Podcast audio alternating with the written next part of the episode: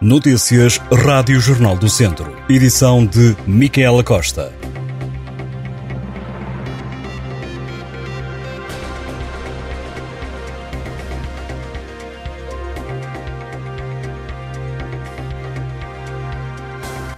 Por ordem do Tribunal, a empresa que ficou com a concessão das termas das Caldas da Cavaca, em Aguiar da Beira, tem quatro anos para executar o projeto que tinha previsto.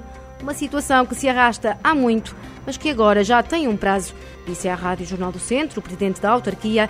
Virgílio Cunha está confiante que o empresário Gumercindo Lourenço vai dar continuidade ao que estava estabelecido, até porque não tem razão para não cumprir, afirmou.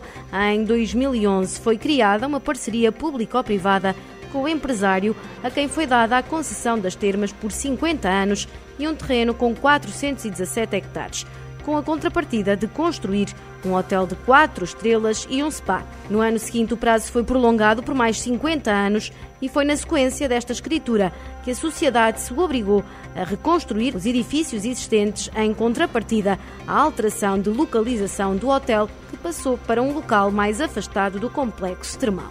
A verdade é que nada foi concluído e as termas acabaram por encerrar. Pelo meio, processos no Tribunal Administrativo e Judicial que envolvem o empresário que já em 2020 alegou não ter cumprido com os prazos e com as obras por causa de uma providência cautelar. Gomercindo Lourenço, em 2018, foi condenado num caso que envolveu fundos comunitários a cinco anos e três meses de prisão por fraude na obtenção de subsídio e branqueamento de capitais. Desde essa altura, a Câmara de Aguiar da Beira tem vindo a efetuar diversas diligências para clarificar o negócio, Recentemente, o atual executivo que tomou posse em 2021 afirmou que gostava de ver este processo concluído para poder capitalizar um dos ex-libris do Conselho. As caldas da Cavaca foram inauguradas em 1924 e funcionaram até 1995. Reabriram em 2008 e desde 14 de janeiro de 2021 que está com a atividade suspensa. A GNR deteve dois homens de 18 e 39 anos por tráfico de droga no Conselho de Sernancelho segundo informações da Guarda, quando os detidos foram abordados no decorrer de uma ação de fiscalização, demonstraram comportamentos suspeitos. Os militares acabaram por realizar uma revista pessoal de segurança, verificando-se que os suspeitos tinham na sua posse 132 doses de AX. Além desta detenção, os militares também identificaram quatro pessoas, entre elas um menor de 17 anos, por consumo de droga. Os factos foram remetidos para a Comissão para a Dissuasão da Toxicodependência. Os detidos foram constituídos arguídos e os factos foram reportados ao Tribunal de Moimenta da Beira.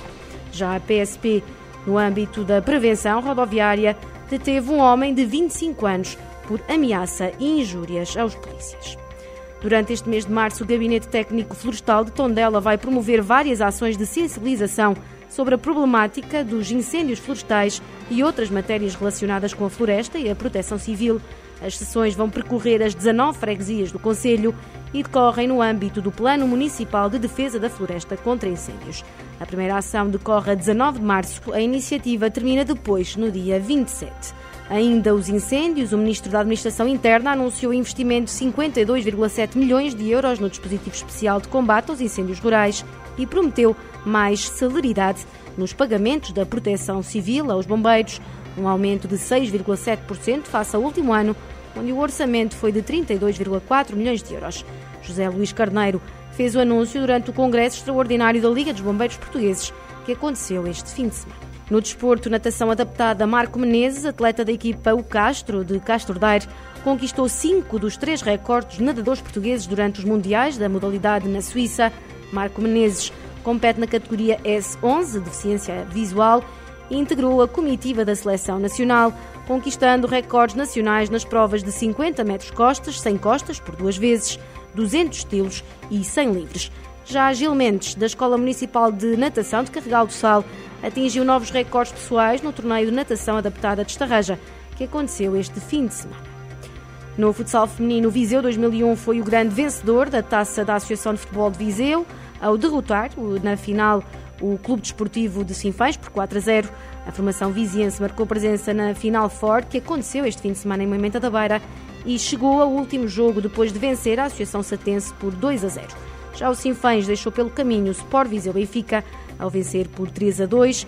Na grande final, Viseu 2001 acabou por levar a melhor e conquistar o triplete, depois de já ter conquistado a Supertaça e de se ter -se sagrado campeão distrital pela quarta vez consecutiva.